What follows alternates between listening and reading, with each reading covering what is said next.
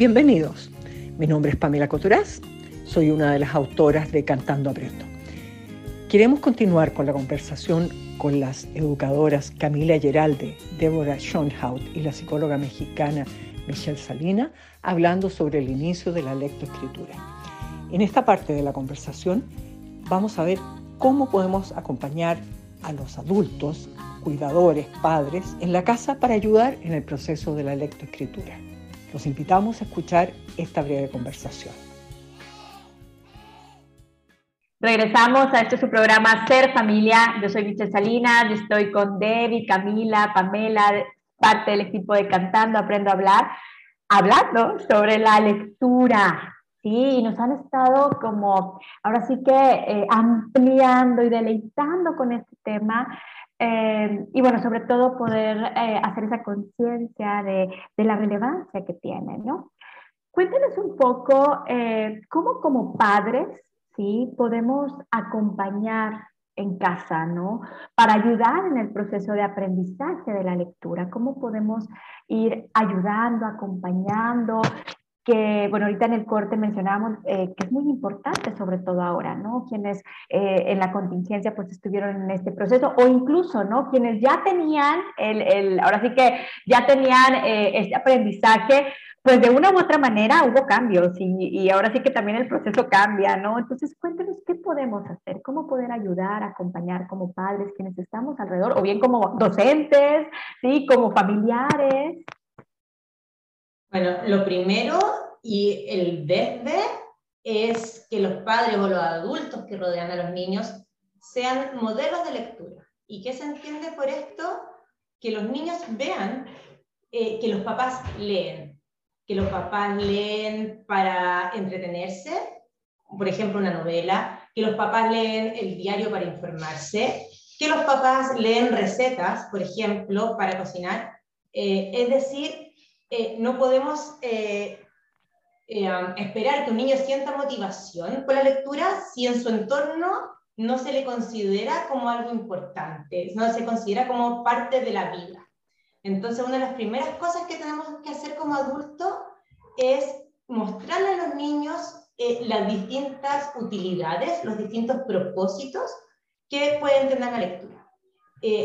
entonces, modelos como que los niños me vean leer, pero también modelos de cómo se lee. O sea, que los papás le lean cuento a los niños, porque a través de esta lectura de cuentos eh, se potencian un montón de habilidades, pero además los niños van escuchando el ritmo que se necesita para leer, van escuchando palabras nuevas, porque los libros poseen palabras que, nos, que no utilizamos en el lenguaje cotidiano. Eh, por, o por lo menos en Chile, quizá en México hablan mejor que nosotros, pero la palabra asombrado, tenebroso, eh, eh, fabuloso. fabuloso, son palabras de un, un poquito más sofisticadas que en el lenguaje cotidiano no se escuchan, pero sí están presentes en los libros y es muy importante que los niños se familiaricen con eso. Entonces, eh, la lectura, se recomienda que los niños escuchen por lo menos un libro al día. Esa es como la receta eh, para desplegar esta serie de habilidades o tratar de desarrollar esta serie de habilidades. y los libros se pueden repetir, no es que yo necesito un libro distinto para cada día para contarle a mi hijo, sino que repetir el mismo libro eh, es muy beneficioso también. Los niños se van eh, familiarizando con las estructuras sintácticas, o sea, cómo se ordenan las palabras en una oración para que tengan sentido, se van familiarizando con, con el vocabulario específico de ese libro, se van familiarizando con la trama, entonces la comprensión que hablábamos antes se va profundizando, ya no solo reconozco, por ejemplo, los personajes, sino que puedo extraer más adelante quizás la idea principal, o puedo reconocer los distintos momentos del libro, que también se relacionan con la comprensión. Entonces, eh, eso es como el desde, que los papás lean, que hayan libros en la casa y lean a los niños.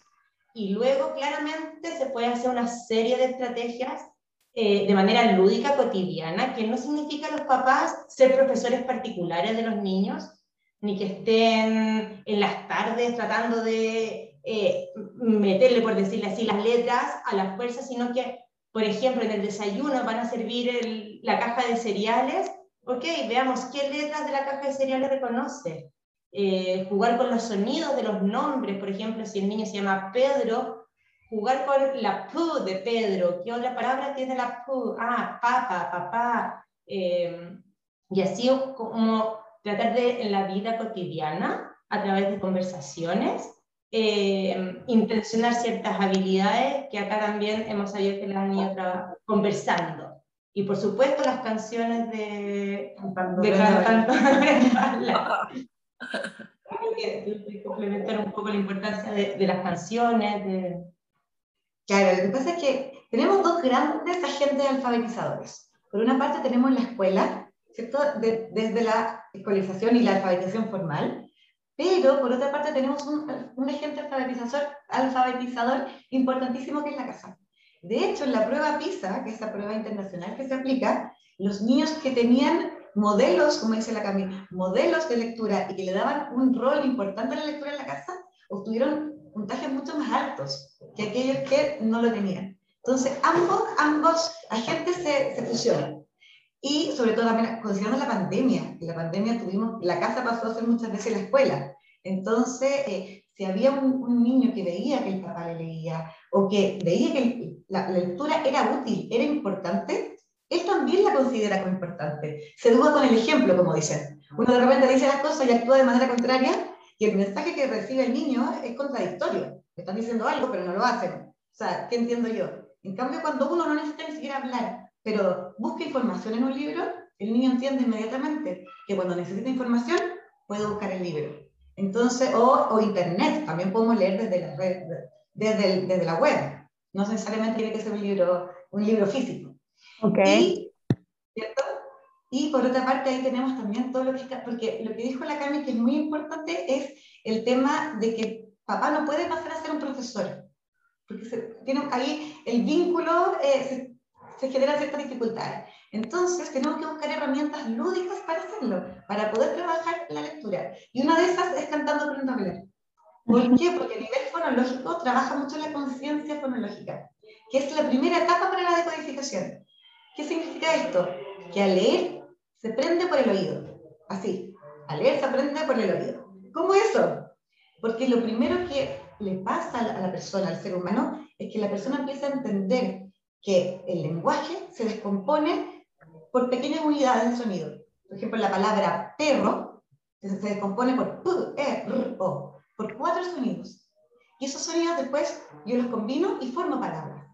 Esa, es la gran dificultad del aprendizaje de la lectura. Luego, a ese sonido, establecerle un, una letra o un dibujo, es, es, la parte fácil. El niño una vez que entiende, se le abre el mundo de los sonidos a través de la conciencia cronológica, Después toma el referente visual, que es la letra, y lo asocia. Pero la gran tarea es la tarea fonológica. Y ahí Cantando Aprendo a Hablar tiene canciones muy, eh, que trabajan muy bien la conciencia fonológica y que nos permiten desde lo lúdico, desde lo entretenido, poder ir trabajando esa habilidad. Claro, claro, y con la confianza que eh, todo lo que por ahí está en, en, todo el contenido, pues está hecho por expertos detrás, por personas apasionadas y al respecto y da una gran confianza, ¿no?